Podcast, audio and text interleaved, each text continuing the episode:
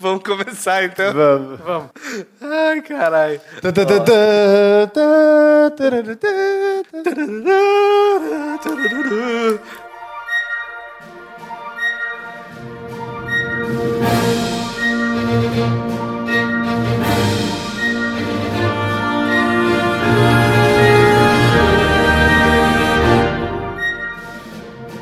E aí, galera? Bem-vindos a mais uma sala 1604. E hoje a gente vai falar sobre um tema que é muito querido a todo mundo, que é a nossa amada série Star Wars. Oh, yes. Tá? A gente vai falar um pouco sobre a trilogia original, ok? A gente vai falar mais especificamente sobre todos os aspectos artísticos da série, sobre como ela influenciou o trabalho, o no- os nossos trabalhos, como influenciou também o trabalho de muitos artistas e de toda uma indústria.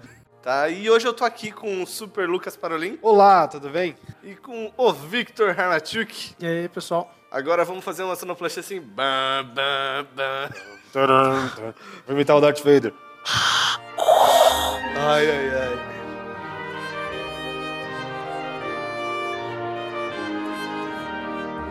Antes de começar esse episódio, a gente tem um recado. Em comemoração ao May the 4th, a gente tem um presente pra vocês. Um presente da Escola Revolution e da Sala 1604 para todos os nossos amados ouvintes. Que presente é esse? Para os nossos ouvintes, a gente vai sortear dois livros incrivelmente fodásticos de Star Wars. E o livro que a gente vai sortear é Star Wars, Herdeiro do Jedi, do autor Kevin Arne. E como que eu faço para participar dessa promoção? Embaixo do link do podcast, você vai ter uma área falando sobre o sorteio e uma área para você se inscrever. Nessa inscrição você vai ter um formulário onde você vai ter que colocar alguns dados seus para que a gente possa enviar o livro para vocês e é só isso. A partir daí você vai estar participando do sorteio. Aí agora você pergunta para mim, Gustavo, quando é que o sorteio vai ser feito? Esse podcast está sendo lançado no dia 1 e o sorteio vai ser no dia 4 de maio. No dia 4 de maio, May the 4th, ok? A gente vai fazer o sorteio às 19h30 na página da Escola Revolution no Facebook através de uma live. Então estejam todos presentes. Curtam nossa página do Facebook para ficar sabendo da promoção e também de outras promoções que podem acontecer no futuro. Então, galera, se inscrevam no sorteio, compareçam na live no Facebook na quinta-feira. Espero que vocês gostem bastante desse podcast e que a força esteja com vocês.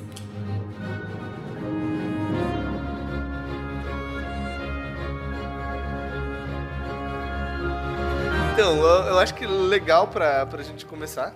A galera, quem não conhece Star Wars, Levanta a por mão. favor, vai assistir. É, por é, é, esse tema intro- é, dispensa uma introdução de uma sinopse. Ok? Se você tá na nossa área e não assistiu ainda, corre lá assistir. Mas seria legal a gente começar falando um pouco, tipo, de como que o Star Wars entrou pra vida, tipo, de cada um de nós, assim, sabe?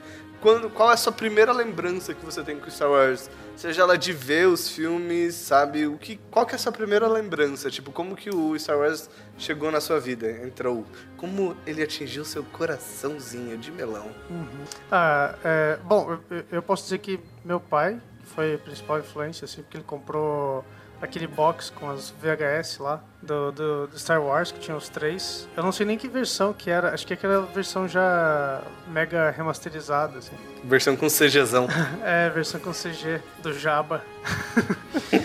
É, e, cara, eu assistia, tipo, eu assistia muito, eu assistia muitas vezes, porque quando você é criança, acho que você enjoa menos das coisas, né? Sim.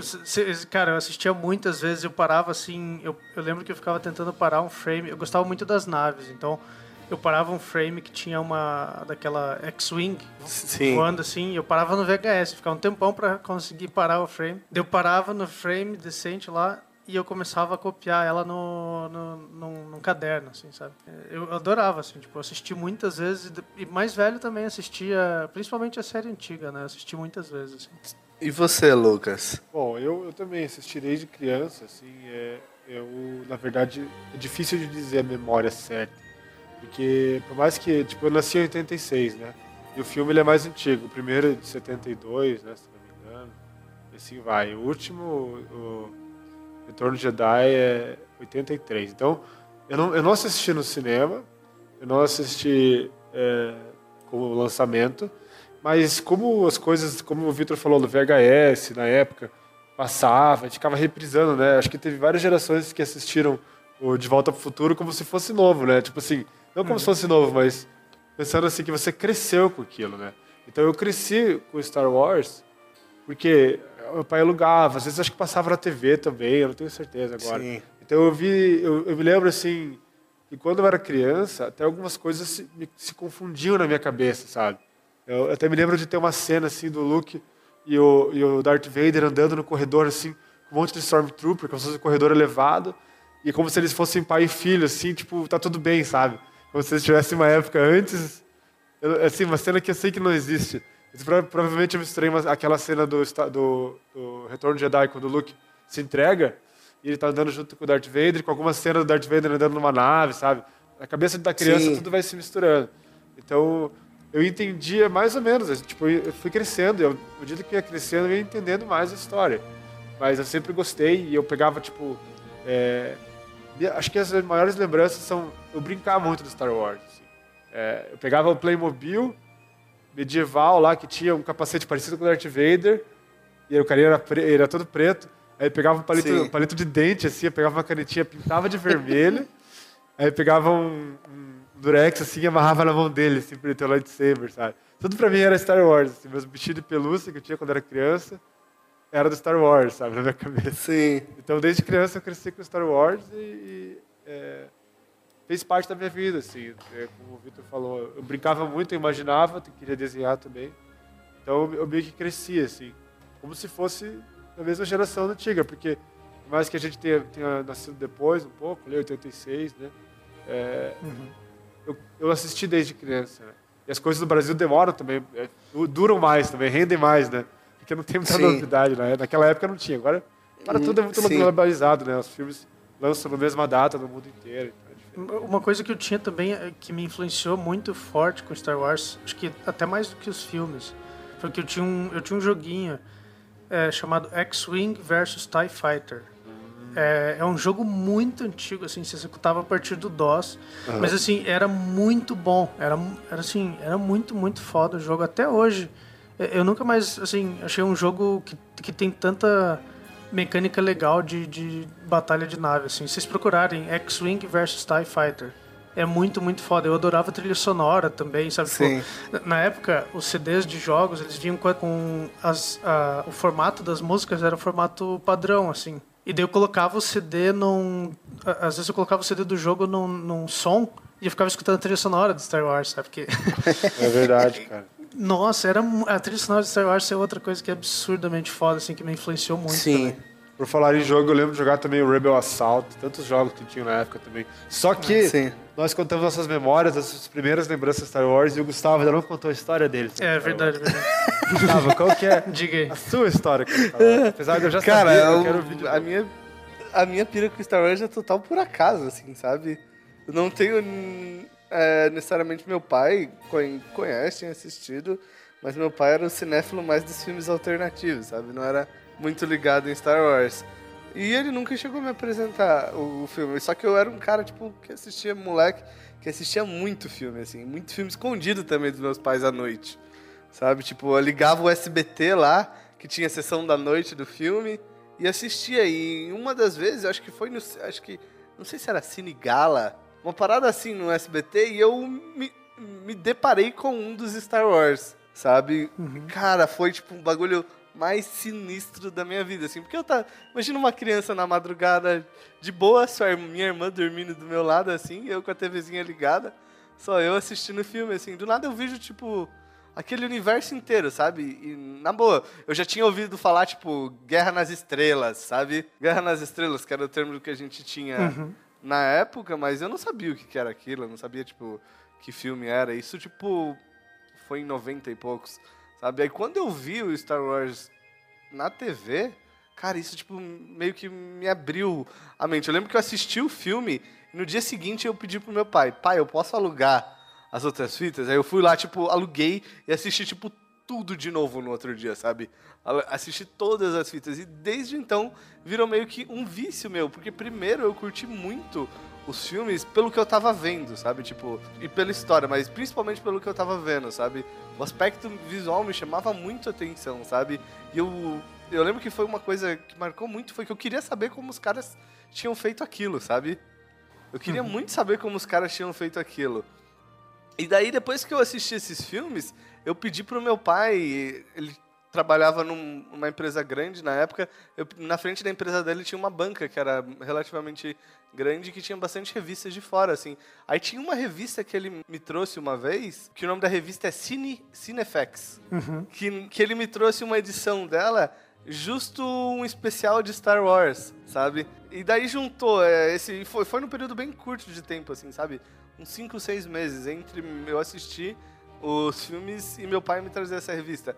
Aí, cara, virou tipo uma parada de amor pra toda a vida, porque daí eu jogava tudo que tinha, sabe? Você falou desse X-Wings vs TIE Fighter, mas eu lembro que, tipo, quando saiu a odiada nova trilogia, saiu um jogo que era de corrida de pod, Ah, esse jogo era bom. Que eu odiava o filme, mas eu amava esse jogo. Sim. Porque era muito da hora, Cara, saca? esse jogo é muito bom mesmo. Sim, é verdade. Eu também, eu, eu compartilho da mesma coisa, cara. Eu não gosto da trilogia do- do- dos primeiros ali, mas o jogo é muito, muito bom mesmo. Eu consigo imitar o ato. A lojinha do ato. Era muito bom, cara. Ele falava muita coisa. Era engraçado. Sim. É, e é muito louco isso. E desde então, tipo, foi uma coisa. é, Star Wars é uma coisa que, tipo, eu tô sempre atrás, eu tô sempre seguindo. E, tipo, e pra mim, na, na nossa área, tipo, Star Wars foi uma coisa que me abriu muita porta pra descobrir como as coisas funcionam, sabe? Aham. Tipo, como funcionam efeitos especiais, sabe? Como o, o que, que é todo esse mundo por trás do cinema? Star Wars foi um pouco de responsável, foi um pouco junto com Jurassic Park, É. pra mim, Star, Star Wars e Jurassic Park, Jurassic Park foram responsáveis por tipo acender essa parada em mim, de querer saber como funcionam as coisas, sabe? Legal que você falou isso, é, Gustavo, porque a gente, quando vê algum depoimento da galera que já na época que saiu no cinema, assim, era, era mais velho, assim, não precisa ser muito mais velho, mas já fosse adolescente ou pelo menos assim adulto e viu, tipo, estava acostumado com filmes anteriores a esse e viu assim, foi realmente um divisor de águas, assim, porque Uhum. e acho que esse é um dos temas importantes a gente trabalhar hoje, né? Que é essa parte do efeito mesmo, essa, essa, essa questão assim de que quando você vê pela primeira vez no contexto da época, é tipo uma coisa, meu, impossível. O que, que esses caras fizeram? Eles gravaram no espaço? Sabe o que, que É, tá acontecendo? cara, o meu pai, Exato. ele, meu pai, ele fala com uma lembrança assim que eu acho que até por ele falar desse jeito, assim, ele me acabou me influenciando a gostar porque ele falava assim que ele foi no cinema, ele comprou um, não era nem um pacote de, de, de pipoca, era um pacote de batata frita, cara. Tipo, uma- e ele foi no cinema assim, tipo, cara, ele falou que ele ficou ele ficou tipo indignado, assim, ele nunca tinha visto nada que chegasse perto daquilo, assim. Então, eu imagino pra- época, até hoje o negócio ele ele ainda ele segura ainda, sabe? Tipo, claro, nem tanto, a gente passou bastante do, do, do nível assim, mas acho que até hoje ele tem um, um charme assim. Charme, né? E, e é uma coisa que pra época, cara, era, eu imagino que seja muito mais absurdo mesmo, sabe? Pois é. Vocês não Sim, faziam ideia. eles tinham muito menos exposição, né, dessas coisas. Sim. Uhum. É a mesma coisa que você falou do Jurassic Park, né? O Jurassic Park ele teve o mesmo impacto, né? Eu lembro que quando eu assisti o Jurassic Park a primeira vez, eu era, era criança. Acho que foi em 94 que saiu o filme, né? Se eu não me engano. Sim. Acho que é por É. aí. E eu, eu lembro que na época eu era super viciado em dinossauro já, porque tinha um- uma revistinha que vendia tipo uns ossinhos de dinossauro que você montava, Sim. assim. E eu me lembro quando eu assisti o Jurassic Park, tipo, eu era criança, então pra mim eram os dinossauros. Aí eu achava que ele tinha feito de robô. E tinha alguns robôs, mas ele tinha já o efeito visual 3D já, né? Sim. Nossa, é, mas e era bem isso. Cara, eu, eu não fui. Você já foi mais esperto, mano. Eu achava que o bagulho. Eu tinha achado. Reviveram as porras dos. Cara, porque É. tem umas cenas, né, Eles com estão de volta, mano. É Isso que eu acho foda de, de. Todo mundo fala, né? De practical effects, assim. Pô, apesar de hoje a gente ter muito, muito efeito que não é realmente esse efeito prático, assim, com Aham. mecatrônico, com, com, com esses fantoches e tal, acho que, cara, é uma coisa que pra época é muito difícil, assim. é- Outra, outra técnica era difícil substituir, assim, pra época. Porque já tinha, por exemplo, na época do Jurassic Park e tal, um pouquinho depois já tinha bastante 3D. Mas os caras que tinham o trabalho de pegar e e fazer esses. Saber fazer, né? Bem feito, né? Isso, saber fazer, produzir, compor tudo isso. Cara, o dinossauro no Jurassic Park parece que tá vivo mesmo. Exatamente. Tem... E, e veja, foi um filme 3D que de- vieram outros filmes 3D depois que foram muito piores. Então, tipo, tem essa coisa também de saber fazer.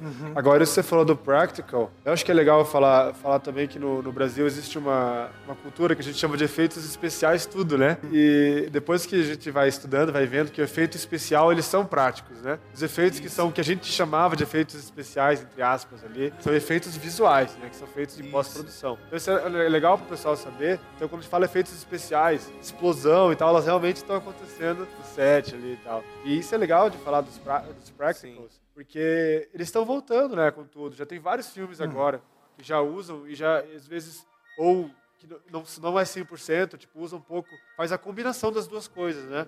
Onde o Sim. efeito visual, é, o que é feito depois, ele vem para melhorar o que, ou acrescentar níveis né, que o efeito prático não daria. Mas o efeito, quando você tem a oportunidade de ter alguma coisa física bem feita, ela dá uma outra dimensão, até para quem está filmando, né? Poder enquadrar diferente e tal. Esse que eu acho que é um dos pontos importantes do Star Wars, que é a grande diferença entre o.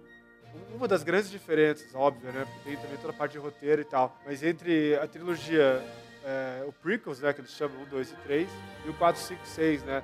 Eu vejo isso, uma crítica muito boa sobre, sobre essa parte, assim. Que George Lucas, no 1, 2 e 3, é tudo na tela azul, tudo na tela verde, né? Os personagens estão andando, eles não têm a sensação de onde eles estão de verdade, sabe?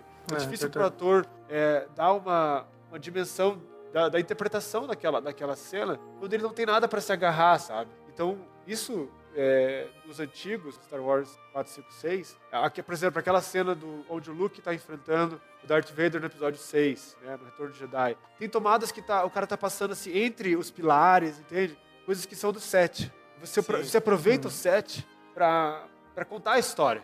Mas quando o, o, o diretor de fotografia, ele não tá vendo nada, o seu negócio verde, ele não É. tem parâmetro também pra pensar, sabe? Tão, um ambiente tão controlado que ele fica É. estéreo, né? Então eu acho que isso é... Eu, eu, eu- acho que, assim, o, o- o, Practical Effects, ele é muito foda. Só que também, uma- um dia desse eu tava vendo um vídeo sobre o cara falando sobre como que, tipo, os efeitos especiais digitais, assim, os efeitos visuais, tipo, eles só são...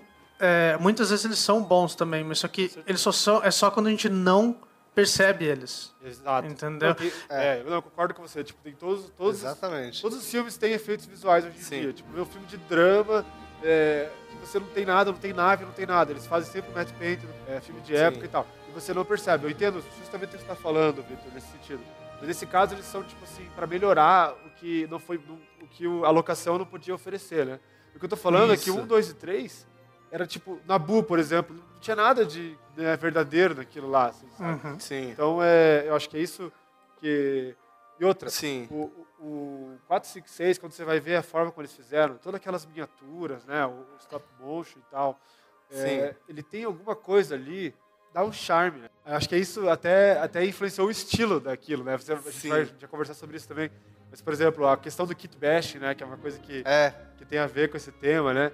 Então, eu acho que isso gerou até um estilo visual pro, pro filme. Quer falar um Sim. pouquinho sobre isso, Gustavo? Mas ainda não saindo da polêmica, Não. é legal de, de a gente falar disso que o Star Wars é uma referência de efeitos práticos pra caramba. Mas você vê, Star Wars, ele é tão bom, ele é tão foda, que ele consegue ser o exemplo do bagulho mais bom e do bagulho mais cagado. Porque a gente... É tão foda que ele consegue ser os dois. Porque a gente pega lá o 4, o 5 e o 6 e, e, o, e a releitura, o, a recalchutada que o George Lucas deu Nossa, é verdade. com, com os efeitos digitais. É, é, ele, ele usou o maior exemplo da, da história de efeitos é, especiais para mostrar como não usar efeitos visuais. É, é é no comecinho, quando eu falei o Java 3D, pra quem não entendeu... o Java 3D é famoso porque, tipo, é uma das piores partes remasterizadas do Star Wars. Tipo, o cara... o- eles tiveram que fazer assim, o Han Solo passa por trás e pisa no rabo do Jabba. Só que daí, tipo, na cena original do primeiro filme, ele, tipo, não tava falando com... Ele tava falando com... É, ele, ele, ele, tipo, não passava pelo rabo do Jabba, ele passava por trás de um ator, assim, do outro cara que tava na cena. Então, e daí, é que- cara, quando, quando eles fizeram esse. Quando eles, eles deslocaram o, o Harrison Ford, assim. É engraçado. o Harrison Ford dá uma deslocada, assim, bizarra. Ele parece que tá fazendo tipo um moonwalk, assim, sabe? Então, Vitor, é que na verdade essa cena, tá? Por que eles colocaram depois? Essa cena tinha sido excluída. O Jabba era um sim. homem, na verdade. Ele era aquele cara. Isso. Aquele cara era o Jabba the Hutt. Só que ele não tinha aparecido, ele tinha sido cortado, aquela cena, tipo. Tem várias cenas de Star Wars que foram cortadas. Até legal dar uma assistida, que tem umas cenas interessantes do Luke, é, ainda é, ali na, é, em Tatooine, quando ele fala com o outro amigo dele lá e tal. Aí, então, o Jabba era aquele homem e ele não existia no filme. Essa cena tinha sido cortada. Aí o Jabba foi criado depois um outro concept pra ele, no episódio 6, que era aquele monstro. E daí, lá no futuro, nas edições novas, ele resolveu colocar aquela cena. Ah, vamos colocar aquela conversa do Jabba, pra dar um contexto que o Han Solo tá devendo pra ele e tal. Aí colocou, só que o Jabba agora é um monstro. Tá, então vamos fazer ele andando aqui. Só que ele passa por trás do, do cara, como é que faz? Ah, vamos fazer ele pisar no rabo.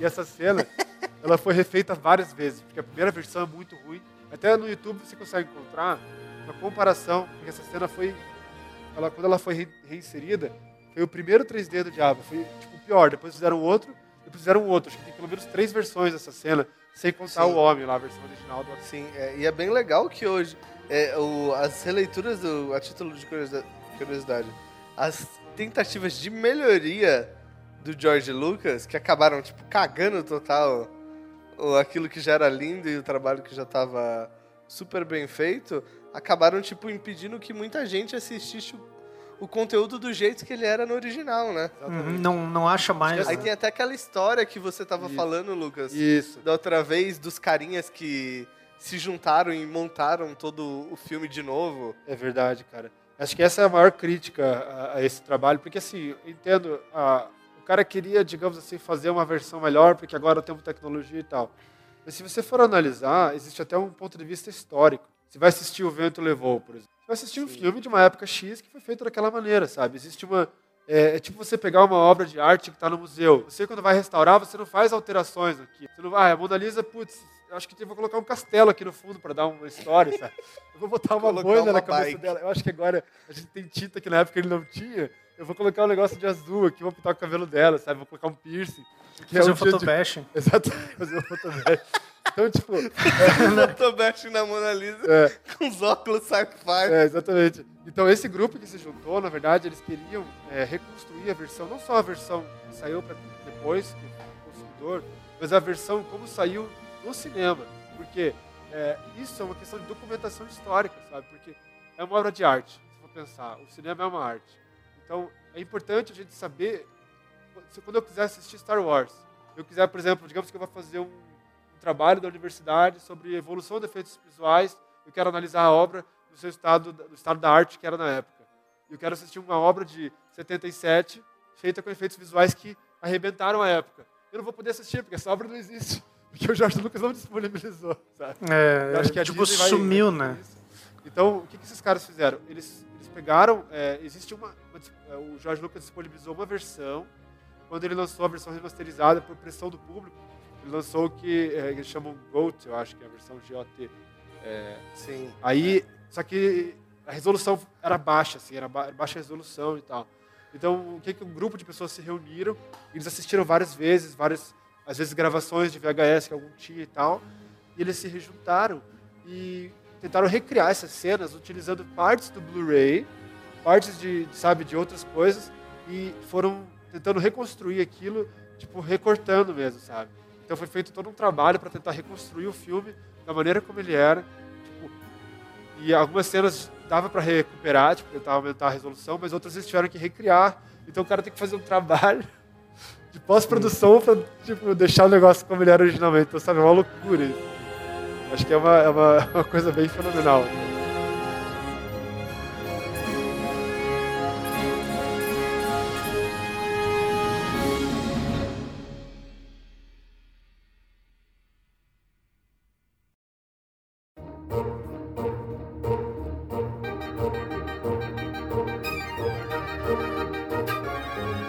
Coisa massa, tipo, da gente falando dos efeitos visuais e dos efeitos especiais, é lembrar, tipo, também a questão que a gente tava discutindo no começo do pioneirismo, assim, sabe? Tipo, por exemplo, lá do começo de quando eles criaram, uma das coisas Star Wars foi, tipo, um projeto de sonho, né?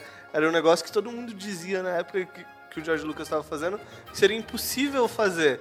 Tanto que o cara teve que abrir uma empresa de efeitos visuais sabe? Que ele, ele conseguiu abrir ela só porque todos os estúdios que tinham é, empresas de efeitos visuais dentro do estúdio, eles estavam fechando as empresas e eles venderam todos os equipamentos, sabe? Tipo, impre- é, é impressora de composição ótica, que depois a gente pode falar disso, Legal. sabe? Pra compor as imagens por um valor bem irrisório, assim, sabe? Então ele conseguiu. Ele botou toda a grana que ele tinha, que ele fez num filme American Graffiti, que é um filme bem legal, tipo, dele que vem antes do Star Wars, que ele conseguiu ganhar uma boa grana nesse filme, e montou a Industrial Light and Magic, sabe? Ele pegou um cara lá super foda de fotografia, que era um. É o nome do cara é John Dykstra, que ele criou uma câmera de controle de movimento, a Dykstra Flex, e tipo, e juntou esse cara, e pegou esse, e esse cara juntou um monte de jovens artistas, engenheiros, sabe, das mais diversas áreas, e essa galera foi literalmente a galera é, responsável por um renascimento, tipo, do cinema, do, um renascimento, tipo, do jeito que a gente consome cinema, sabe? Do jeito que o cinema é feito. Eles aumentaram o mundo de possibilidades pro que a gente tem hoje, sabe? Sabe, muita coisa não existiria hoje se não fosse esses caras terem começado, sabe? A fazer o que eles fizeram. A Pixar não existiria hoje. É, até hoje sabe? a ILM é referência, até hoje, né, cara? Então, é muito bonito ver isso, assim, quando você escuta essas histórias, assim, né? Imaginar, tipo, que os caras foram pioneiros, né? E que é uma coisa, assim, também de juntar as pessoas que... Tá, a gente não sabe como fazer, mas a gente vai, a gente vai inventar, a gente vai descobrir, né? Acho que o cinema tem muito disso. E o Star Wars foi um dos grandes que fizeram isso, assim. Então, eu acho muito legal. Tipo, parece que as pessoas certas estavam se reunindo no lugar certo, numa oportunidade, no momento certo, né? Onde ele pôde comprar os equipamentos e criar isso, assim. Então, eu acho, eu acho muito legal, porque é, senão a gente, a gente consome tudo hoje como se fosse... Como se tivesse tudo pronto mesmo, né? Take for granted, como eles falam em inglês. Tipo, a gente... A gente é tudo... Já, já tá tudo estabelecido, tá tudo aceito. Não existe... Tá, nossa, inventamos um mocap agora aqui que em tempo real, ah, beleza, né? Tecnologia, né? Eu sabia que um dia ia inventar isso. Inventamos não sei o que, prótese, não sei o que lá. Ah, beleza, né? Tecnologia. Ah, o filme foi feito assim. Ah, beleza, né? Isso é 3D, animação, os caras fazem tudo. Mas sabe, tudo isso é possível hoje porque é, é- são passos, degraus, né? Que são alcançados, né? Eu acho que é uma analogia, uma analogia que a gente sempre faz em pintura, que o Lucas vai, vai, vai também entender. Aquele negócio do. Aquela coisa de você praticar no- na mídia tradicional, por exemplo. Que a- às vezes as limitações que existiam ajudavam as pessoas a se preocupar com o que era essencial, sabe? É, hoje em dia você tem, você- por exemplo, você pega o Photoshop, você pode fazer tudo assim, você pode apagar, você tem infinita folha, você tem infinita tinta, você tem tudo, você pode fazer o que você quiser. E acaba que o pessoal liga menos para as coisas, entendeu? Às vezes tem coisas, tem coisas essenciais assim de estrutura e tudo mais, Tá. e coisas que, que eu mesmo no meu aprendizado, como eu comecei meio, meio sem guia assim, eu, eu passei por cima de tudo isso e é uma coisa que a gente vê como é, assim, eu acho que em parte acontece muito com, com filmes é, acabarem passando por cima de muita coisa importante porque você pode fazer o que você quiser, assim. Sim. Plenamente. Limitação é uma parte bem integral do processo criativo. Exatamente. Eu vejo assim, é, tudo. eu Acho que, acho que o que você está falando se aplica a tudo. Como o cinema também é uma arte, né? E uma arte tão complexa, que é colaborativa. Eu acho que toda arte ela, ela passa por esse, por esse processo de você, no primeiro momento, ter um grupo seleto, que é só, é- só eles são capazes daquilo, então é uma elite é, de pensadora, e ela começa a se espalhar cada vez mais fácil para um grupo maior. E aí, quando ela, ela se democratiza, assim, fica acessível, ela também perde qualidade, né? ela tem uma queda. Depois ela se ressurge, porque daí as pessoas percebem, percebem que o que elas estão produzindo não se basta por algum motivo. Né? Aí elas passam a resgatar o que, que aqueles caras tinham de diferente que eu não tenho hoje. Por que, que o meu trabalho não está sendo igual? Então acho que isso é legal. Tipo, a gente consome muito mais imagem e produz muito mais vídeo hoje do que na época. Tipo, o celular grava vídeo. Antigamente a gente sabia, não tinha essa. é, quem tinha câmera, sabe? Quem tinha acesso à câmera? Era só aqueles que poderiam produzir um filme. Então, é, aqueles que podem produzir um filme, logo, então, são pessoas que foram treinadas para isso. E foram treinadas para isso não só na arte de conduzir uma câmera, mas em toda a parte teórica, é, toda a parte é, também conceitual né, de produzir um cinema. Então, acho que isso que o Victor está falando é a mesma coisa se for pensar em escrever. Hoje você escreve no computador e tal, mas antigamente quem tinha acesso à, à escrita, né? Então, quem, quem, quem podia aprender a escrever era muito mais difícil. Então, a pessoa passava por um treino não só para escrever, mas para pensar sobre a escrita, né?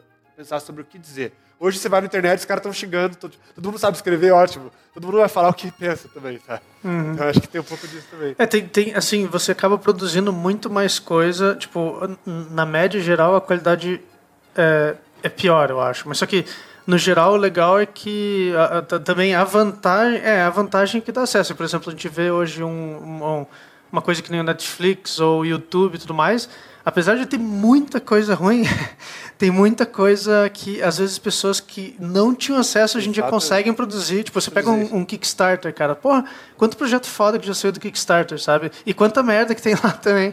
Tem, tipo, tem, tem um canal no, no YouTube que eu, que eu vi que chama Kickstarter Crap. Que o cara faz, tipo, é um monte de projeto horrível, assim, no Kickstarter. É, mas é muito legal ver que tem projetos hoje em dia que, que também essa independência assim também gera coisas boas também. Concordo plenamente. E é, e é o caso do George Lucas também, voltando pro Star Wars. É. Porque o Star Wars foi independente, se for pensar. Tipo, a Foi, Fox total. ela só apoiou a divulgação, né? Se eu não me engano. Tipo, ninguém acreditava no projeto dele. Então isso que você está falando é legal, Vitor. A coisa independente, assim. Eu acho que o independente, ele tem assim. Ele. Qualquer, qualquer um de nós poderia ser um independente. Ele tem uma ideia que você acha massa. Só que você tem certeza daquilo. Você tem uma paixão por aquela ideia. Mas como é que os outros, vai- os outros vão ter certeza daquilo? Então, no caso do George Lucas, ninguém, ninguém acreditou nele.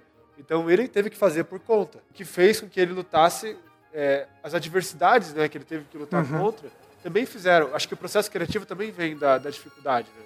É, o, o papel, acho que do Sim, independente, eh, tipo, o papel do independente, tanto dá pra ver bem claramente nos jogos também hoje, é, é assim, o papel do, do- do- do- da criação independente é, eu acho que é fazer coisa nova, sabe? Isso, quando você pega... atual, né? Isso, exatamente, porque quando você pega, tipo, essas, essas produtoras gigantescas, esses negócios, tipo, eles são uma empresa, eles não querem arriscar, entendeu? Exatamente. Tipo, eles não querem colocar dinheiro em alguma coisa que talvez não tenha retorno. É, é eles, sabe? Então, assim, é, eles não estão. A produtora, quem está investindo, não está pensando na arte do cinema, eles estão pensando no retorno. Exatamente. Ainda hoje mais, ainda mais do que antes, eu acho, né? É, Antes até tinha um pouco mais de busca pela arte, até porque eles iniciaram- Sim, ousadia, ali- assim, né? Hoje em dia. Hoje em dia, ousadia, tipo, é zero quase no cinema. E o Star Wars era um projeto ousado e um projeto, como você falou, desafiador. Porque não Sim. existia nada igual. Então, meu, a gente. E quando eles lançaram, cara, era massa isso também. Isso eu vi no, no documentário Star Wars. Ah, tem a entrevista lá com a Carrie Fisher, com o Mark Hamill e tal. E eles falaram assim: tá, e você imaginou que ia ser um sucesso? Eu falei, não, a gente, a gente imaginou, a gente acreditava. Mas eles eram, tipo, guris, assim, eles eram crianças, né? Tipo, eles, não, eles eram atores, tinham feito algumas coisas. A, a, a Carrie era, é, é filha de, de atores, né? De um ator, de, uma, uma- é, de um cantor, de uma atriz. Eles eram, era famosa e tal, ela tinha feito o Shampoo, que era outro filme. Mas, assim, eram, eram pessoas novas. O Mark Hamill já não era famoso. O único ali que era mais assim era o Harrison Ford. E... Mas eles acreditaram também. Só que eles perguntaram, tá, você achou que ia fazer sucesso? Eu falei, não, eu achei que. Mas a gente não imaginava o quanto. Eles, eles contando assim, eles ficaram confinados, grafando esse negócio. Quando eles chegaram em Los Angeles, atravessando assim com o carro, o Mark falou assim, olha, olha, olha, é, Carrie, tem uma menina vestida de Leia. Nossa, tem um cara vestido de louco, um cara vestido de Chewbacca, sabe? Tipo, eles imaginavam que eles iam chegar assim Sim. e que eles iam- teriam transformado o mundo com essa ideia. Então, realmente, tem coisas assim que são imprevisíveis. Agora, por outro lado, é, o, que, o, que eu o que eu fico triste com o George Lucas é poder ver assim, ele, ele tem o mérito de ter criado Star Wars. Só que parece que, que a gente sabe, hoje, olhando é, e vendo vários documentários sobre Star Wars, vendo é, depoimentos de outras pessoas, é que ele não fez Star Wars sozinho. Ah, não. O roteiro do Star Wars, cara, foi, foi revisto por muita gente, por escritores muito importantes da época, sabe? Então, tipo, o draft, a ideia dele original era muito diferente do que. Apesar de ter alguns documentários mostrando, ah, não, eu queria fazer a história do Anakin Skywalker, é, Star Killer, né, que era o nome dele, mostrando que, na verdade, 1, 2 e 3 já estavam previstos. Não tem nada a ver aquilo, porque, na realidade, o que ele queria fazer, a ideia do Anakin, não era o 1, 2 e 3, era tipo o 4, 5, 6, só mudava o personagem principal e tal. Então, Sim. na verdade, Star Wars não era todo planejadinho, como eles dizem. O I am your father não era bem assim. É, Luke, irmão da Leia, também não era bem assim. Por isso que a gente vê umas coisas meio... Sim. Eles foram, tipo, montando de acordo com o que ia, assim, né? É, então é meio, é, meio, é meio complexo assim, falar de Star Wars também, até mexe com o ego de muita gente, fanboy. assim. Tem, tem uma coisa que eu falo que sempre perturba todo mundo que é fã de Star Wars, cara. Tem uma coisa que eu falo assim, pra mim, o Star Wars, tipo, tudo bem, apesar de tudo isso que a gente já falou, eu sei que eles foram Ó, a super polêmica. a polêmica. Eu sei que eles foram super pioneiros. Só que, assim, pra mim, o Star Wars, ele é um filme, tipo... é, o jeito dele não é uma... Vamos dizer assim, ele não é que nem o 2001, uma Odisseia no Espaço, entendeu? Tipo, ele, ele não é um... Ele, não é um- ele, assim, ele é uma coisa muito mais... É, pra família, aventura, uma coisa muito mais acessível, assim. É, o Star Wars é mais experiência, Exatamente, não é exatamente. Filme de fronteira. Eu acho que É. isso, isso, Vitor, eu acho que não devia mexer com os fãs, porque é uma coisa que devia ter ficado claro ao longo dos filmes, sabe? É, E, e é- e é uma coisa que. é, acho que assim, um filme simples, entende? O que, o que é legal, Isso. o fato dele ser. Acho que é, é por isso que algumas pessoas têm até dificuldade de assistir, algumas pessoas que não assistiram Star Wars, sei lá. Tem uns primos que eles não gostam, aí falam do Star Wars. Sim. Ah, mas nem quero ver. Porque eu acho que criou tanta. é, uma cultura pop em cima, e realmente. Porque eu entendo o impacto que Star Wars teve, eu entendo o impacto que ele tem na minha vida, eu sou, tipo, apaixonado por Star Wars. Eu brincava, todo mundo, quem nunca fez com a. com lightsaber, assim, Nossa, total. pegou uma vassoura e saiu lutando, né? Quem nunca fez isso? O Star Wars Kid foi o único que foi. Foi pego em Nossa. flagrante e Coitado. Sim, os pecados do mundo foram em cima dele, mas todo mundo é o Star Wars Kid, né? Então, é, sim. eu sei disso, mas eu acho que é importante saber a função da obra. Só que, assim, por outro lado, assim, tanto Star Wars como Indiana Jones, eles são obras de aventura, mas antes do, do aventura ser uma coisa tão difundida, tipo, hoje, se fazer uma obra de aventura, tá, o cara fala, pô, Star Wars, pra mim não tem nada demais, é tipo igual esse aqui. Só que acho que tem uma construção histórica, tem uma importância, uma relevância histórica para isso. sabe? Isso, isso, Igual, exatamente. por exemplo, é, a pessoa gosta de rock, mas não gosta de Ramones, por exemplo. Eu gosto de Ramones, você não é obrigado a gostar. Mas você tem que entender a importância histórica dessa música que influenciou outras gerações para que a tua música existisse hoje, aquela que você gosta. Entende? Então, eu acho que nesse sentido, é, a vantagem do Star Wars com relação a outras coisas históricas é que, o, por mais que eu não gostar do 1, 2 e 3, o que o George Lucas fez no 1, 2 e 3 é manter o nome Star Wars relevante, sabe? Ele manteve a Sim. cultura seguindo. Por causa disso, a gente tem o 7, vai ter o 8, vai, tem o, o Rogue One e outros spin-offs que vão ter. Por quê? Porque ele manteve o Star Wars vivo por mais de uma geração. Porque se ele não tivesse feito isso, é, ele ia ter se mantido só com uma coisa da época, marcou época, mas ia ser tipo Michael Jackson, sabe? Marcou uma época, Sim. as pessoas, tipo, eu era, sempre fui fã mesmo, mas depois que ele morreu, as pessoas voltaram a ser fã, sabe? Porque daí voltou a ser relevante, entende? A, a não ser alguns, um grupo que continua fã, porque gostava desde a época. Mas Star Wars ia ser isso também. Se ele não tivesse mantido um, dois e três. E, cara, o George Lucas é o homem dos negócios, né? Ele sabe, ele sabe fazer as coisas lucrarem, assim, né? Acho que ele vendeu por. Ele vendeu pro Disney, se não me engano, a franquia por 5 bilhões, cara. Quatro. Quatro. 4 bilhões? Isso, foi quatro.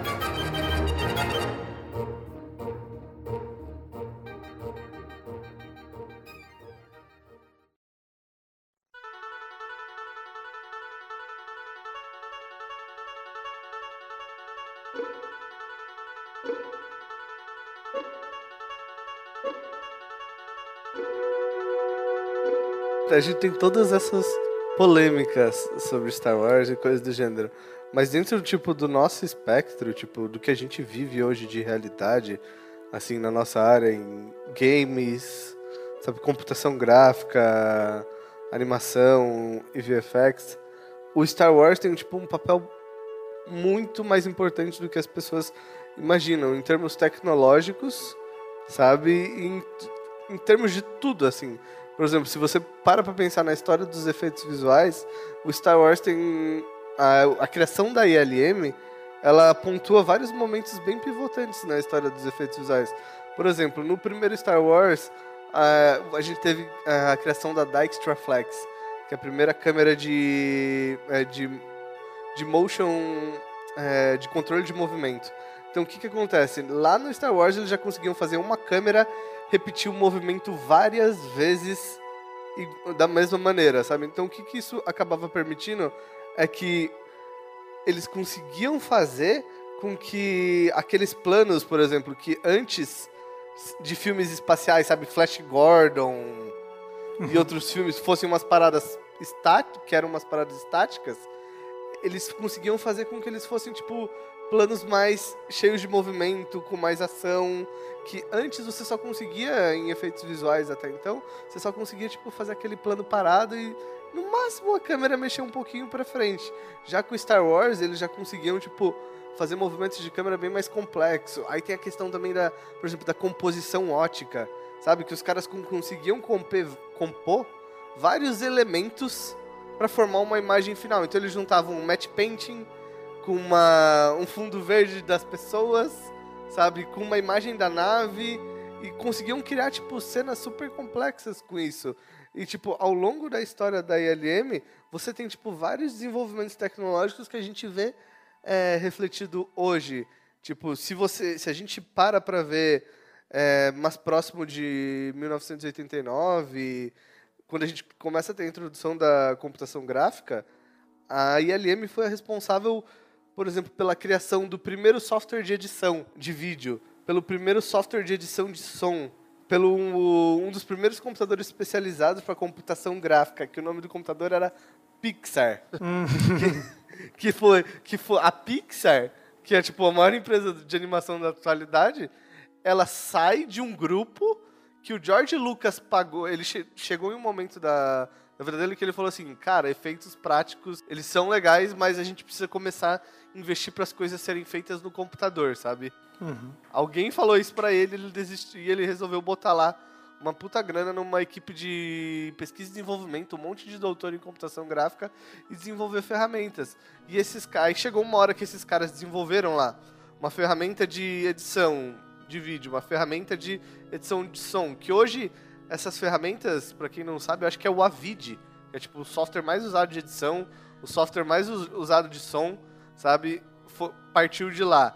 Aí você tem esse pessoal que saiu da, de, de lá, acabou fundando a Pixar. Por exemplo, na ILM, na origem da ILM, é, um pouco já dentro da era da computação gráfica, o John Knoll, que foi um dos dois inventores do Photoshop, trabalhava lá.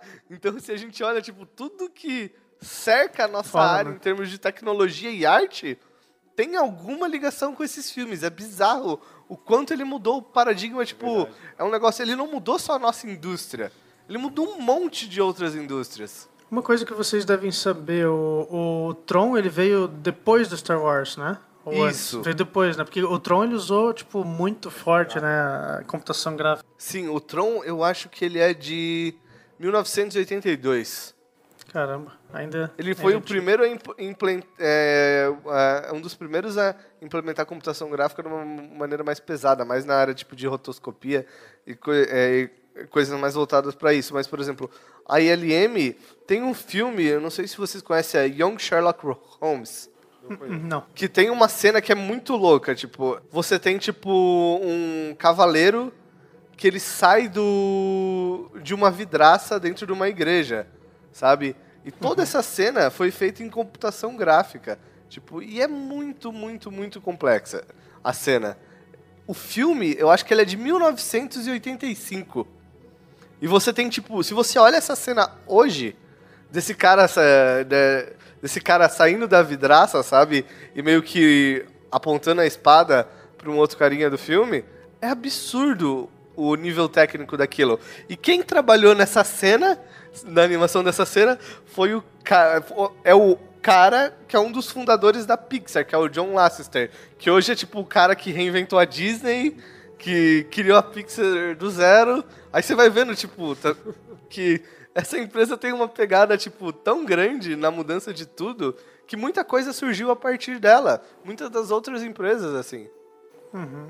Tipo, é, como se fosse. É meio um, mind-blowing. É, assim. como se fosse um, uma célula que gerou, tipo, um monte de embrião. Tipo, você dividiu mitose e gerou todas essas coisas, vieram. Porque o George Lucas quis fazer Star Wars e criou a ALM, e aí começou tudo, né? Então, Sim. é muito, muito louco isso, sabe? Tipo, acho que... O, acho que sobre, sobre as... Eu vi uma, uma matéria sobre... Eu tava vendo aqui uma matéria... How Star Wars Series Fooled Everyone. Como que eles enganaram todo mundo, assim. E tava falando justamente sobre os matte paintings. que era... tipo, cara, você, você olha aqueles matte paintings, você não, você não tem a mínima... Tipo, Sério mesmo, não dá pra saber que, que aquilo não foi montado com uma maquete ou que aquilo era feito um cenário, tipo, é, talvez se olhar muito atentamente assim, mas cara, eram, os matte paintings tinham um nível absurdo, assim. Né? Tipo, o, o, acho que o, a gente até tem, acho que o Chris Evans era um dos principais caras de matte painting, ele trabalhou para um monte de coisa, depois pro Titanic e tudo mais. Eles tinham um grupo gigante, assim, de matte painting. Era Chris Evans, Mike Pangrazio, Frank Erdaz, é, Harrison Illionshaw e o Ralph McQuire. Ralph que, McQuire, ele era o cara que fez os concepts também. Nossa, é, o cara, Também assim, os concepts. eu- é muito bom. Nossa, é, e você vê assim, eu tenho um livro do, dos concepts Star Wars. O trabalho do Ralph McQuire é bem conhecido também. É, é muito bonito, assim, você vê. E você sabia que aquilo foi feito de forma tradicional, né? Acho que é isso que choca mais a gente hoje, que trabalha com pintura digital, com concept art, com ilustração, é você ver um trabalho de qualidade, assim, é, feito com guache, assim, mas, assim, claro que é óbvio que dá para fazer coisa de qualidade, você vê o Cid Mead e tal, mas assim, o cuidado, sabe, de um concept, que é, tem muita coisa do Ralph McQuarrie que é tipo, é, são imagens que vão inspirar o, a criação, inclusive, do roteiro, porque não estava tudo pronto, então tem várias coisas que o Star Wars tem devido ao Ralph McQuarrie também, que ele, que ele resolveu explorar a ideia daquilo, sabe? Então, por exemplo, o lightsaber. O lightsaber era uma coisa que, no início do Star Wars, aí, quando estava surgindo a ideia ainda, era para ser um instrumento que todo mundo tinha. Tanto que tem uma pintura do Ralph McQuarrie que tem um Stormtrooper com lightsaber, ele era branco. Então, é, o próprio C-3PO, né, que ele tem um desenho clássico do Ralph McQuarrie, C-3PO, que ele tinha outras, outras linhas, né, um pouco diferentes, aquela, aquela coisa do sci-fi meio retrô, assim, né. É, então, é, é a importância, né, desse, desse artista é, criando, dando, dando vida ao universo, que era só imaginação do, do, do, George Lucas. Então, ele trazendo isso para. dando vida a esse universo, é, quão importante é para um, toda uma classe, né? É, um trabalho artístico ser vinculado a uma indústria tão grande, né? Então eu vejo assim, É, é, o- muito bonito isso, o fato de a gente poder hoje trabalhar com, com arte assim para isso, vem de uma galera que é, então, se- será que ele sabia, entende? Quando ele estava pintando aquilo, que ele estava inspirando uma geração de crianças e jovens que iam crescer vivendo naquela imaginação que ele teve, sabe? Eu acho muito bonito isso. É legal. Uma coisa que eu achei legal também da, da própria ILM um tempo atrás foi aquele challenge que eles fizeram no ArtStation, né? Que eles estavam buscando. ah, eles estavam buscando o estilo. Eu achei legal isso. Eles estavam buscando pessoas que conseguissem reproduzir é, essa, essa, essa mesma sensação antiga, né? Do, do- design antigo, do, Aham. do visual antigo, assim. Tipo, achei bem legal que eles tentaram... Acho que depois que a Disney até eh, tomou conta do, do- da franquia, eles estão tentando realmente eh, levar para frente Star Wars, só que levar... Tentando levar com aquele mesmo encanto do, do- dos filmes antigos, assim, que eu acho bem legal. resgatando a essência né, daquele, daquele Star Wars. É isso que eu acho que, que é legal de, de pensar, assim, muito disso vem da forma como foi feito. Porque às vezes a gente tem que pensar assim: você quer é, um resultado X? É importante olhar o processo daquele resultado também. Não que você precise fazer igual, não que todo mundo precisa voltar e pintar com guache, mas olhar o processo vai te dizer muito sobre o resultado. Então, quando você vê é, que eles foram feitos, o filme foi feito com stop motion, assim, assado, com miniaturas, dá- ele revela muito sobre o resultado daquilo, o processo que eles utilizaram. né? Então, é legal, é legal estudar, pelo menos, é, nem mesmo que você faça um filme Star Wars novo, sejam digitais e tal, é, tem muita coisa hoje que, que é feita de forma é, física, né, prática.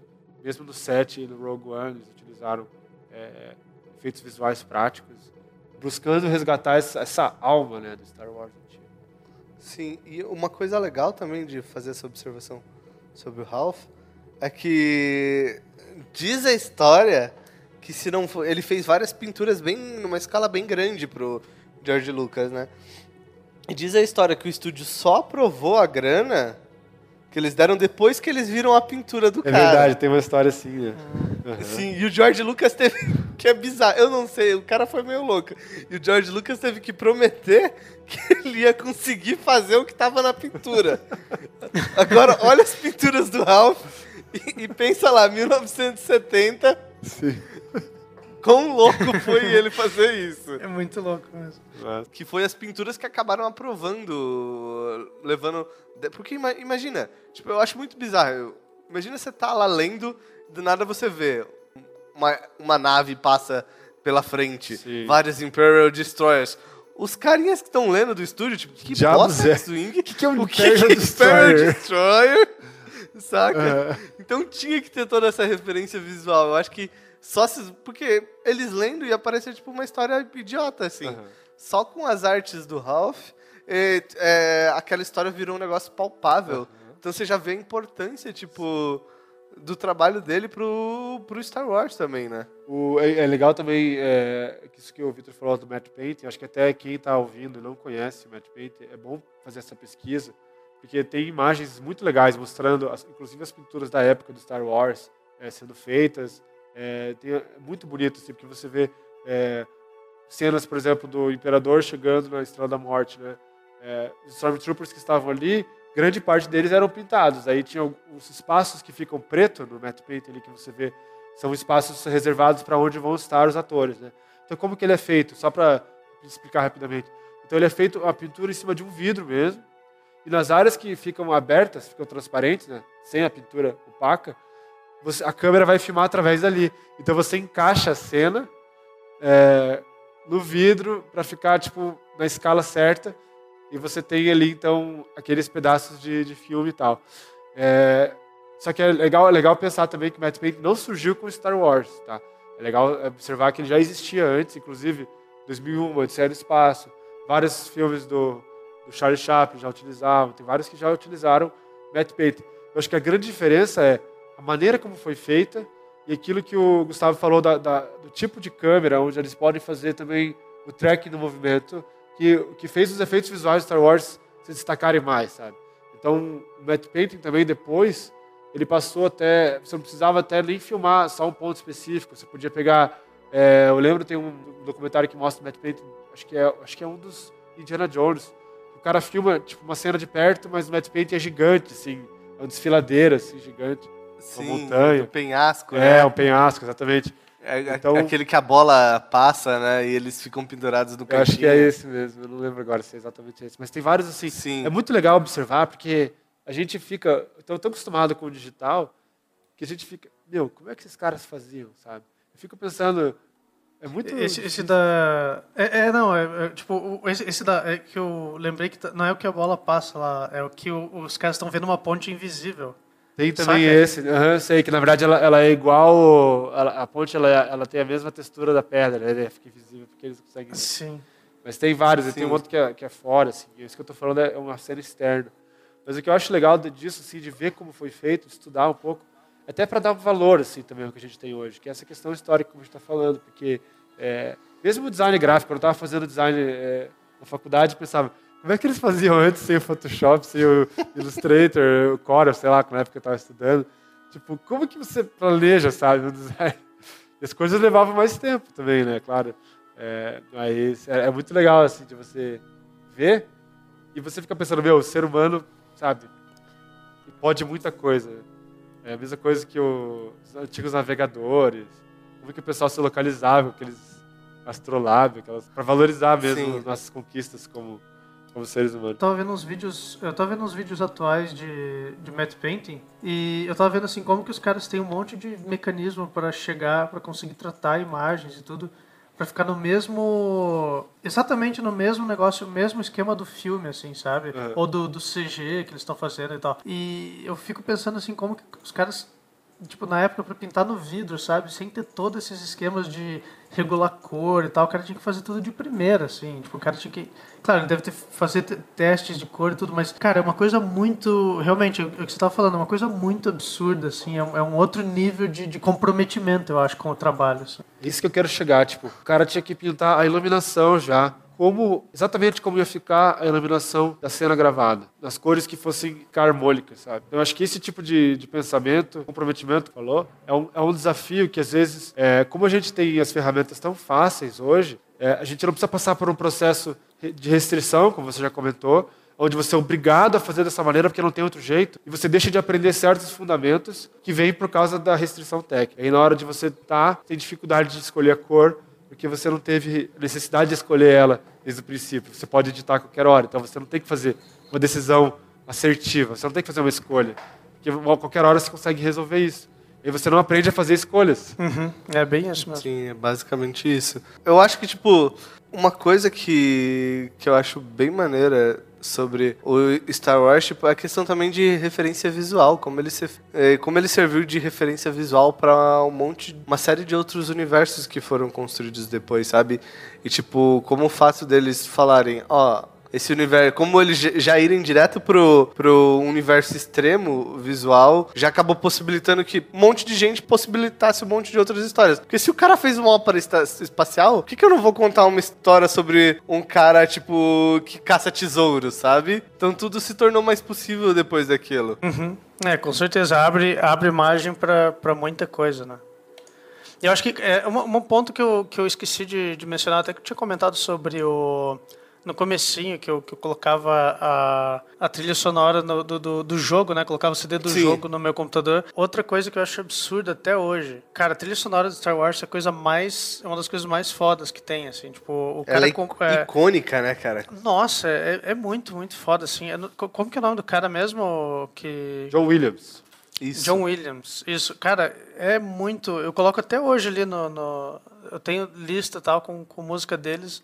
Acho que inclusive daquele CD lá, tem, tem até aquele CD Sim. eu peguei e coloquei tudo no meu computador, assim, depois. Sim, eu tenho, tipo, cara, eu sou muito fã do John Williams e eu amo muito a trilha sonora do Star Wars. Minhas duas trilhas sonoras preferidas da vida é do Star Wars e do Vangelis, do Blade Runner, que são, tipo, acho que pra mim duas é, duas trilhas sonoras muito icônicas, mas eu acho que, tipo, uma parada sobre a trilha sonora do, do John Williams, que daí a gente entra na trilha e também a gente entra num outro elemento que parece ser bobo para muita gente, mas que também foi um puta avanço, que é a questão, tipo, de som, sabe? Design de som, uhum. sabe? Tem um documentário, é uma série, é, o nome da série é, é Horizon, da, da BBC, que é bem antiga, e ela fala, tipo, sobre como o design de som no Star Wars foi uma parada, tipo, muito inovadora, sabe? Tipo, foi uma parada, tipo, a gente não tinha. Nessa, naquela época não existia biblioteca de som, sabe? Não do jeito que a gente tem hoje digital, sabe? Tipo, os caras começaram a ter um uso da biblioteca de som, tipo, muito diferente. E a mesma coisa, tipo, vai pra trilha sonora. E, ne, e ne, nesse quesito, é, eles acabam discutindo como também o design de som influenciou a trilha sonora do filme, sabe? Como esses sons do sabre de luz, sabe? Os sons das naves, sabe? O tom que eles dão para o filme acabaram influenciando o tom que o John Williams deu para a trilha sonora. Uhum. Sabe, é legal de você que... ver como toda a arte está interligada, sabe? Tipo, como Sim. o cara da trilha sonora, ele pode se inspirar até no design de som nas artes do filme, na atuação. Sim, eu, eu, lembro que eu vi um, os caras fazendo. Parece que tem um. Não sei se é das naves ou se é do sabre de luz, que eles pegam e batem assim num cabo de aço e ficam gravando do lado, assim, sabe? Aqueles cabos de aço esticados de, de poste, assim, Sim. sabe? Pra pegar o som. E no Indiana Jones também, que eu achei muito legal que os caras fizeram. Por exemplo, tem uma hora que eles entram num bueiro, assim, num, no esgoto, e tem um monte de rato, assim. Só que, tipo, não existe, não existe som alto de rato, assim. Tipo, não, não tem esse. Eles não fazem aqueles quick, quick assim, toda hora. E o que, que eles fizeram? Eles pegaram som de, de frango, cara. Eles pegaram som de frango, tipo, de, de frango novo, pintinho, assim, e eles distorceram eles distorceram o, som para poder, tipo, é, fingir que, tipo, se você escuta o, filme, na hora que você escuta o filme, você pensa, não, obviamente esse é o som que o rato faz. Só que não é, o rato não faz esse som. É, e eu acho que eu ouvi falar também que o urso não faz som também. e sempre tem um filme, o urso, eles, eles fazem o urso abrir a boca com alguma comidinha, colocam um, é, um outro animal para fazer. Então, agora, você falou que não tinha biblioteca, biblioteca de som, mas tem que ver aí que tinha alguma coisa que, que já existia. Não, eles era... não tinham biblioteca de som, tipo, de, eles tinham a gravação, tipo, da biblioteca das coisas, das paradas que eles já tinham. Assim. O, é, o Wilhelm Scream, por exemplo. Isso. que tá em Isso. todos que tá em todos os ah, é. filmes. Ah, coisa assim. quando o carinha, quando o cara cai na boca daquele, é, como que é aquele bicho do deserto lá? O, é, o Sarlacc. Os dentão lá. Sarlacc. É, cara, quando, Aquela cena tem vários desses gritos. Sim, eu acho que a parada com o som de Star Wars é que eu acho que é, tipo, eles começaram a introduzir mais a questão de sintetizador, de som. É, o próprio lightsaber, assim, né? sabe? O cara inventou, assim. Eu não sei. É muito louco, porque tem um documentário falando sobre lightsaber, eu acho, se não me engano. no YouTube. Sim. Ele fala que o designer ele também inventou essa, é, meio que uma interferência, tem o nosso negócio com ar-condicionado no meio. Tem uma loucura lá. Então, é, eu acho que é um som muito massa, né? Tipo, icônico. Sim. Vamos ver quem consegue tipo- imitar melhor. vai ser. e aí, quando ele encosta é uma coisa, quando ele se movimenta é outra, sabe? E daí o próprio. é, acho que isso que o Victor falou, a interferência do cabo. Ele movimentava isso para dar o efeito do sabre se movimentando, né? E acho que o lightsaber Sim. também é um negócio que é muito legal, porque ele foi mudando né, ao longo do- da, da história de Star Wars. Se você for, for, for ver o episódio 4, o lightsaber no episódio 4, a luta né, do, do Obi-Wan com o Darth Vader, é claro que ela é bem mais simples, né? É, mas também parece que existia uma questão de conceito, porque no início o lightsaber era para ser, dentro do filme, né? era para ser uma coisa pesada, uma coisa difícil de manejar. Tá? Sim. Fora do filme, é, o que eu ouvi falar é que eles tinham um cabo e tinha alguma coisa com uma, uma bateria. Eu nunca entendi direito essa parte, porque no primeiro filme, eles falaram que era feito, o lightsaber era feito com material refletor em volta. Então, tinha um material refletor que refletia uma luz forte para a câmera e dava aquele brilho. E depois, em pós-produção, eles acrescentavam a cor. Tanto que quando eles filmaram, não tinha essas duas cores. Era só branco o lightsaber. E tem algumas versões do Star- Wars da New Hope antigo, tem umas cenas que ele é branco Sim. também. Dentro da, da, da Millennium Falcon, quando ele está treinando, o lightsaber é branco. E depois, o cara da edição, eles resolveram colocar duas cores para diferenciar lá o bem e o mal e tal. E hoje tem toda a história do Kyber Crystal, que gera cor e tal. Mas veja, é, tudo, é toda uma evolução, é tão interessante, porque começa com algo que é, não, não tinha na história. Então, como é que é? Ah, vamos colocar duas cores. E depois, é, no, no episódio 5 e 6, daí já é só pós-produção. Porque você vê que daí é um cabo sem cor nenhuma. Né? Sim. Não, até tinha uma corzinha, mas não tinha luz. É, na, na captura da imagem não tinha luz. Mas se você vê o Star Wars 4, é, o behind the scenes e tal, tem até aquela, aquela cena quando o Obi-Wan tá lutando com o Vader, que no original tem uma hora que quando ele abaixa o sabre, fica só a pontinha luminosa, assim. Sim. O pessoal fala que é o erro de rotoscopia, mas na verdade aquele, aquilo ele saía da zona onde estava a luz que refletia. Sim. Aí não dava o efeito. Então esse negócio do lightsaber é muito louco. Aí é, depois, no episódio é, 1, 2 e 3, aí era só, também era só efeitos visuais, né? Já no episódio 7 eles introduziram uma nova ideia, onde o lightsaber no episódio 7, ele tem uma luz própria já. Existem até aqueles que você compra de, de fã e tal, que eles têm tipo Sim. uma lâmpada, só que ela é Gera resistente. uma interação, né? É. Então, no live episódio 7 eles fizeram isso. Eles fizeram um lightsaber que ele era luminoso. Tanto que se você for ver, é o único filme de Star Wars onde a luz do lightsaber influencia o ambiente e as pessoas. Então você vê a luta do Kylo Ren com a Rey, é, você vê a luz do lightsaber pegando no rosto deles, ali na cena final. Por quê? Porque realmente ele, ele tem a luz em loco. Isso é, uma, é um avanço legal. E até tem uma outra coisa no episódio 7. Sim. Quando os lightsabers se cruzam, eles começam a piscar, trocar de cor. Assim. Então, quando eles estão lutando e encosta, ele começa a mudar a cor. Assim. Então, eu acho legal, sabe, de ver tipo, é, essa, essa mudança também da tecnologia.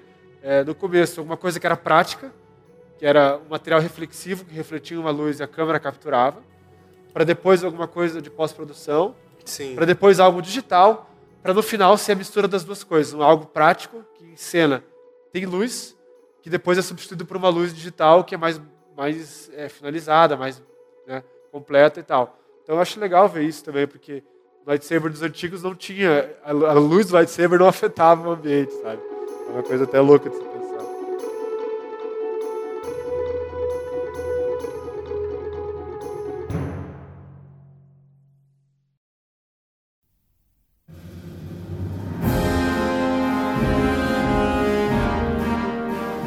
Star Wars é uma das séries que mais tem conteúdo de making off. Eu acho que junto com o Senhor dos Anéis, Star Wars é o que mais tem. de making off que existe, assim, tipo, tem, tem documentário da década de 80, da década de 90, tem documentário da virada dos anos 2000, tem muita coisa na internet. Então, tipo, tudo isso que a gente tá falando sobre match painting, tem aquela série, série Horizon, que é muito maneira, também tem um documentário legal, que o nome dele é Creating the Impossible, que é o documentário sobre a história da ILM, que, tipo, é super maneiro que você vai poder ter tipo um panorama bem massa sobre tudo. Tem aquele do Luca, que o Lucas falou que conta um pouco da história do sabre de luz, Sim. sabe? Então tem muita coisa na internet sobre Star Wars, sabe? E o Empire e aquilo, of tudo que a gente também. Isso, tem o Empire of Dreams, que tem no Netflix Isso, agora, né? agora tá no Netflix, todo Star Wars falou pra lá agora. Sabe? Então tem muita coisa na internet pra galera ver sobre isso, sobre a série, para conhecer mais, para saber mais como funcionava e coisas afins. E então, galera, mas pra gente fechar aqui, eu queria fechar com a pergunta e saber um pouco qual que é a importância para cada um de Star Wars, sabe? No seu trabalho, no trabalho dos artistas e qual a importância vocês acham que Star Wars tem de uma maneira geral para vocês? Bom, é, eu, eu acho que para mim o Star Wars, que eu disse, ele marcou muito. Uma das primeiras coisas que eu realmente tive interesse em desenhar, assim, que eu fiquei muito ficcionado, eram as, as X-Wing. Eu adorava as X-Wing, assim, porque elas eram as naves, tipo, super fodonas, assim, tipo... Os caras faziam tudo com, com, as naves lá. Eu, eu, assim, os jogos lá me fizeram... Eu fiquei muito ficcionado pela, pelo universo, assim, principalmente em termos de ficção científica. Acho que tudo que eu faço hoje, em termos de ficção científica, é, mecha, essas coisas, ou é baseado em Star Wars, ou é baseado em Dragon Ball, no antigo. tipo é uma mistura dos dois, assim, sabe? Eu Sim. adoro. Tipo, marcou muito, assim. Eu acho que sempre quando você vê uma coisa, quando você é criança e aquela, coisa, tipo, acaba. e você realmente gosta daquilo, você mergulha muito fundo, assim, porque né, quando você é criança você tem uma outra visão também. Eu acho que, sei lá, pra mim, influenciou no meu trabalho. Eu acho que no trabalho de muita gente, né? Como a gente já disse, mas, mas pra mim especificamente é, é bem essa parte visual mesmo. Lucas. Olha, eu eu cresci, né, com Star Wars, eu ficava muito, então para mim fez parte da minha, da minha vida, né. Eu acho que também faz parte até da construção da personalidade das pessoas, assim, de certa Sim. maneira. Porque é, quando você conta uma história, você está também é, contando uma parte da história da humanidade, né. Isso entra naquela questão do, do herói de mil faces, Joseph Campbell, né. O George Lucas foi aluno do Joseph Campbell, então é, ele, ele trouxe o mito, o mito do herói ali, o monomito, pro Star Wars de uma maneira bem literal, assim. E eu gosto muito, assim, do, do, do episódio 5, quando o Luke está sendo treinado pelo Yoda, sabe? Toda aquela filosofia do Yoda, a, a imagem que o Yoda cria da, da sabedoria, né? Da disciplina e tal. Então, Star Wars, ele mexeu muito da forma, é, não só de eu, de eu, como eu imaginava as coisas quando era criança, quando eu brincava, mas a maneira também de eu pensar histórias, pensar vidas, pensar... Porque depois eu, é, na minha vida, virei jogador de RPG, mestre de RPG, criava minhas próprias histórias. Então, criava meus próprios personagens de Star Wars depois, né? Então, o impacto é muito grande, assim, sabe? É até difícil de mencionar, assim, o impacto disso. Eu, se você for ver na minha, na, na minha arte, não tenho muita fanart de Star Wars, tenho poucas, assim. É porque é uma coisa tão intrínseca que eu acho que acaba ficando, assim, meio... É, nem chega você a tocar naquilo, assim, sabe? É tão é tão profundo já que já faz parte da, da minha personalidade, de certa forma, Star Wars. Então, é isso que eu acho que. É, um, é, eu acho que você vive a experiência, sabe? E todo Sim. mundo deve ter isso, assim. Todo mundo se sente um pouco dono de Star Wars, se tira assim, não que você é dono, que você. Mas é que você tem na tua vida uma ligação particular com aquilo. Sim. Acho que é isso que, que afeta. Acho que isso que afeta muitas pessoas, sabe? E mesmo as novas gerações por mais que a pessoa. Muita gente conheceu Star Wars através do episódio 1, 2 e 3 e tem uma, uma ligação emocional com aquilo, né? Alguns já superaram isso por verem, por análise crítica, ver aquilo. Mas tem gente que não, não vai aceitar essa crítica. É. Mas, de qualquer maneira, eu acho que. Eu sou reflexo de muita gente. Eu acho que a mesma coisa. Tem essa ligação particular, parece que, fa que faz parte da, da, história da sua vida. Assim. Acho que isso, para mim, é o Star Wars. É, é, é, eu acho que é bem parecido com, com, com a pira do Lucas. Eu tenho muito isso com Star Wars com o Senhor dos Anéis, assim, sabe? Que são. Que às vezes quando você tá mais pra baixo, assim, ele tem uma função até de amigo, sabe? Uhum. De você lá botar o Blu-ray tipo, e botar e assistir a parada, sabe? E ele te volta a dar aquela energia, te mostra, te lembra do que, que você quer fazer, te lembra dos objetivos que você quer cumprir, sabe? Te lembra, tipo, aquele universo te traz, tipo, um monte de vida, um monte de, tipo, de energia Aham. e um monte de esperança, sabe? Te mostra que as coisas são possíveis, sabe? Que esse filme foi criado por pessoas que não são nem um pouco diferentes da gente, sabe? Tem duas pernas, dois braços e uma cabeça, sabe? Tipo, que são pessoas que estão criando é, isso, que são pessoas que criaram essa história, que criaram esse universo. Então, eu acho que pra mim o que mais fica disso é que quem criou Star Wars são pessoas, não muito diferente de todo mundo que pode ouvir esse podcast, não muito diferente da gente que tá falando aqui, pessoas com com diferentes habilidades, com diferentes características, mas elas são pessoas que também não sabiam algo e passaram a saber algo, sabe? Então, tipo, isso às vezes me dá um aquele gásinho a mais, sabe? Fora ver os às vezes parar pra olhar tipo os documentários sobre Star Wars e ver tipo quão rico é esse universo, sabe? E o quanto eles tornaram um sonho possível, acho que é uma das coisas que mais hum, hum, que mais me dá energia, assim, que mais me dá, dá vontade de fazer as coisas, porque é um universo que, eu, que é o que o Lucas falou, ele é muito querido ao meu coração, acho que de muita gente, mas é um negócio que, tipo, eu quero ver mais, sabe? Eu quero ver mais gente fazendo isso, sabe? Eu acho que tá aí um dos papéis importantes dele também, de mostrar que isso é possível, sabe? Ainda mais no universo de hoje, onde a gente tem acesso à tecnologia, hoje todo mundo pode ter uma câmera, todo mundo pode ter um computador, sabe? Tipo, softwares 3D estão mais acessíveis, tipo, Photoshop é mais acessível, tudo é mais acessível hoje em dia, sabe? Há 10 anos atrás as coisas não eram tanto assim, sabe? Quem sabe hoje uma pessoa que está ouvindo aqui não pode ser o cara que cria o próximo Star Wars, sabe? Por que não? Sim, sim. É bem, bem legal isso aí. Tipo, é uma, é uma visão que. Acho que no fim das contas, todo mundo que foi influenciado pelo. Acho que eu, eu acabei falando pouco assim, mas é, eu faço deles as minhas palavras também. Eu acho que ele acaba influenciando em- vários níveis, né? Não só ali artisticamente, que nem o, né, que, é que é o meu trabalho e tal, mas acho que pessoalmente também ele acaba gerando bastante, bastante coisa, assim, bastante exemplo de, de vida até, né? Sim. Eu acho que isso casa muito com o que você falou da trilha sonora, sabe? Quando você tem um ambiente, que é um universo inteiro, que te dá a imaginação de que aquilo é além do que você está vendo na tela, que existe um. Parece que aquilo existe em algum lugar, numa galáxia muito distante. E aliado, aliado com a trilha sonora, né? É. e, a, e a vida desses personagens, né? O arco, o character arc, né? De um, de um menino que sai da fazenda e ele vira um herói, né? Aliado a tudo isso, é, é uma sensação, acho que reflete no emocional. né? O fato de ter trabalhado a, o monomito, né, o Joseph Campbell, é, é uma coisa arquetípica, né, como diz a psicologia. É, são, são símbolos que estão na mente do ser humano. Né? Mesma coisa que, a, que, a, que as lendas gregas, entende? São histórias que refletem algo do nosso caráter, da nossa história. A gente se mira nessas histórias de alguma maneira e reflete ali é, a, nossa im- imaginativo popular sobre aquilo. Então, é algo que está profundo no inconsciente das pessoas e no consciente também das pessoas. Ó, fechamos. Eu acho, acho que a gente pode. Ficou até emocionante, assim. A gente pode até botar, tipo, uma trilhinha da hora agora pra fechar com as palavras do Lucas. Legal. pra fechar o podcast aqui. Acabou. Mas eu, eu, acho, eu acho que a gente acabou abordando bastante temas sobre a trilogia é, original, e sobre referência visual, sobre Star Wars em si.